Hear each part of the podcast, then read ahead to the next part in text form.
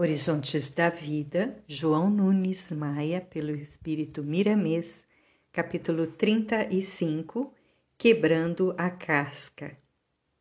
Em se falando de conhecimento espiritual, estamos envolvidos em um cascão grosseiro que não deixa passar para o consciente as mensagens elevadas, cujas interpretações, por isso, sempre são deficientes.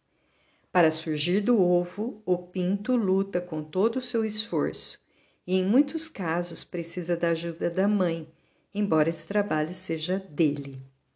A vida, mesmo quando começa, exige esforço próprio daquele que vai viver os caminhos do mundo. Ela se nos apresenta como que um empório no qual devemos penetrar passo a passo, observando as condições e reunindo experiências. Podemos observar certos exemplos da natureza em que podemos nos estribar com segurança. Ainda que alguém coloque o alimento em nossa boca, nós é que temos de mastigá-lo e engoli-lo. Se alguém nos oferece água para beber, somente nós é que temos condições de sorvê-la. Os olhos são usados por nós.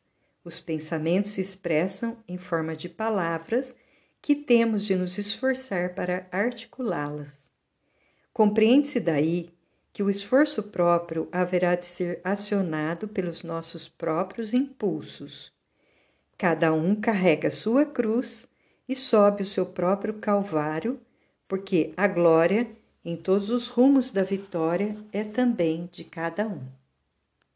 A vida universal acionada pelas leis de Deus nos mostra uma graduação de valores espirituais, porém, não deixa de nos apontar o preço que deve custar.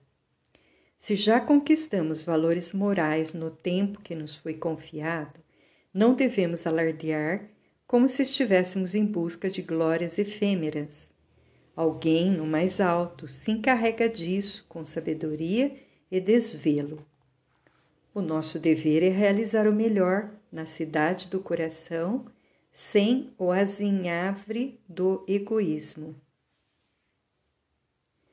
Compete a todos nós aumentar a nossa fé, pois ela é produto da consciência do bem em que devemos permanecer e dos valores morais que a nossa vida deve mostrar o silêncio. Apregoar o que fazemos de bom é desmerecer a grandeza da benevolência. Toda exibição preconcebida se desmoraliza breve principalmente quando não existe segurança moral do exibidor. Do exibidor. Avancemos fronteiras para alcançarmos horizontes mais amplos da vida, sem debitar na consciência os estragos do exibicionismo falso. O verdadeiro sábio não se desespera, não anda em correria com seus deveres ante a vida, mas também não para nem distrai sua atenção rumo às realidades, por saber, pelo Evangelho, que quem perseverar até o fim será salvo. Estamos sempre envolvidos em diversos cascões do orgulho e do egoísmo, donde são gerados todos os males da humanidade, e se estamos nascendo para a vida maior, é de nosso dever quebrá-los na sequência que o tempo nos pede para respirarmos novas vidas e colhermos experiências diferentes, o que nos dá grandes esperanças. A Terra é uma prisão.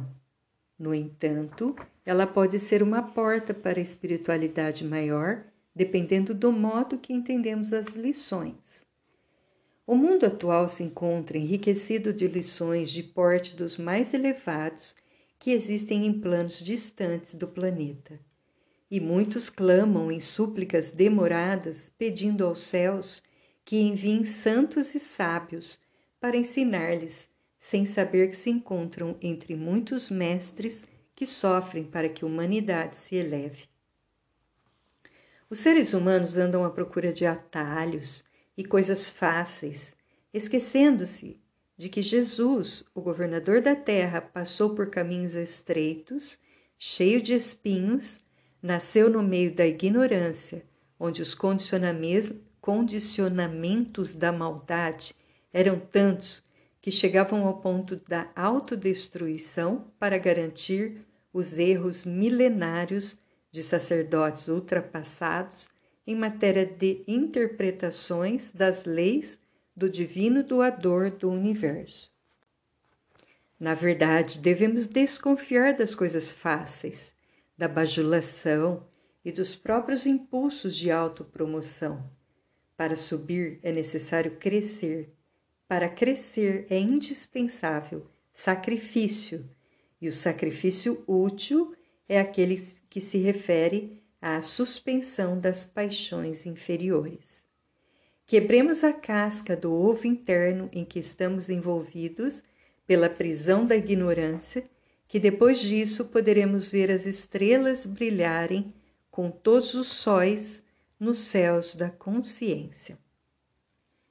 Para subir é necessário crescer. Para crescer é indispensável sacrifício. E o sacrifício útil é aquele que se refere à suspensão das paixões interiores.